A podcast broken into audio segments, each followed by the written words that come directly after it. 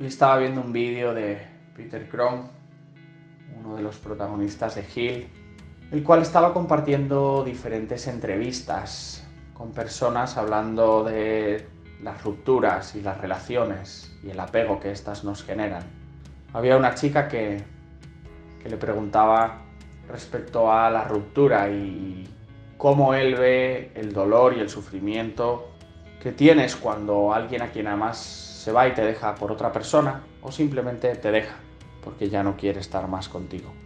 Y él le respondía que es normal sentir sufrimiento, dolor, pena, tristeza por haber amado y estado con una persona y ahora no poder estar con ella. Pero que en cualquier caso el amor no entiende de juicios, ni de tiempos, ni de condiciones mentales y humanas respecto a es para toda la vida, ¿Cómo me has podido dejar de querer? Me estás destrozando, ahora no voy a poder vivir sin ti. Porque justamente el hecho de que tú tengas y experimentes esa ruptura y esas sensaciones para enseñarte que eso no es amor. Porque el amor es libre. Tú nunca has podido elegir cuándo amar. Por lo tanto, ¿por qué elegirías el de las otras personas? ¿Por qué determinarías que porque tú estás sufriendo una pérdida, la otra persona debe de sentirse mal, debe de volver contigo, no tiene que dejarte, tiene que volver a amarte. Más bien, la otra persona es un reflejo de lo que te falta y lo que te está enseñando es ámate más a ti. Porque si cuando yo me voy pierdes amor, no es tuyo, es mío. Entonces me lo estabas quitando y por eso me he ido. Hay que ser conscientes nuevamente de que cuando una persona está llena de amor en sí misma, no le duele de la misma manera.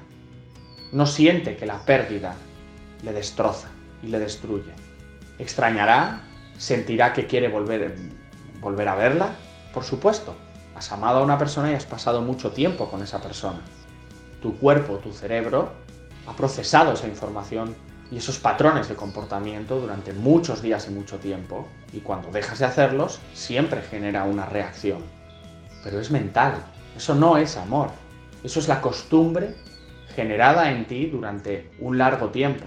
Lógicamente, si tú tienes una relación, el tiempo que pasas con esa persona genera un impacto dentro de ti. Y cuando eso desaparece, tu cerebro reacciona y dice, oye, ahora estarías con esta persona, ahora tendrías cariño, ahora irías a tal lugar.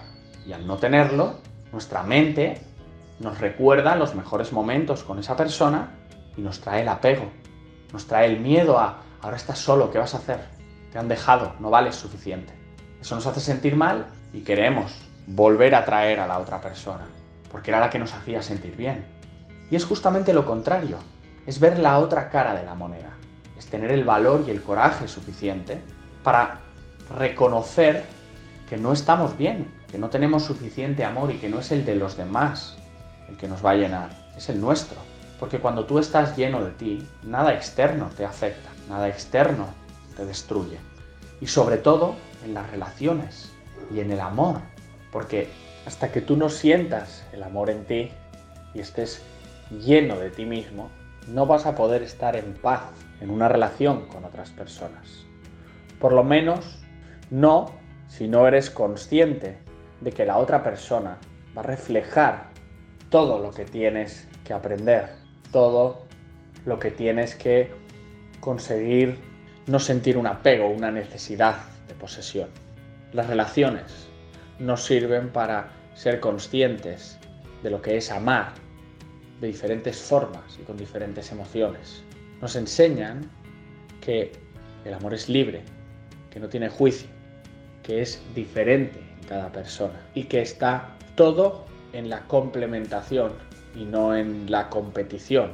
Cuando tú tienes una relación en la cual aprendes de la otra persona y buscas un equilibrio en la que probablemente haya días en los que no te apetezca verle, no te apetezca hablarle ni estar, pero sé sincero y díselo, no pasa nada. Cuando en una relación ambas personas son capaces de comunicarse de una manera libre y sin juicios, ambos se nutren y la energía se eleva.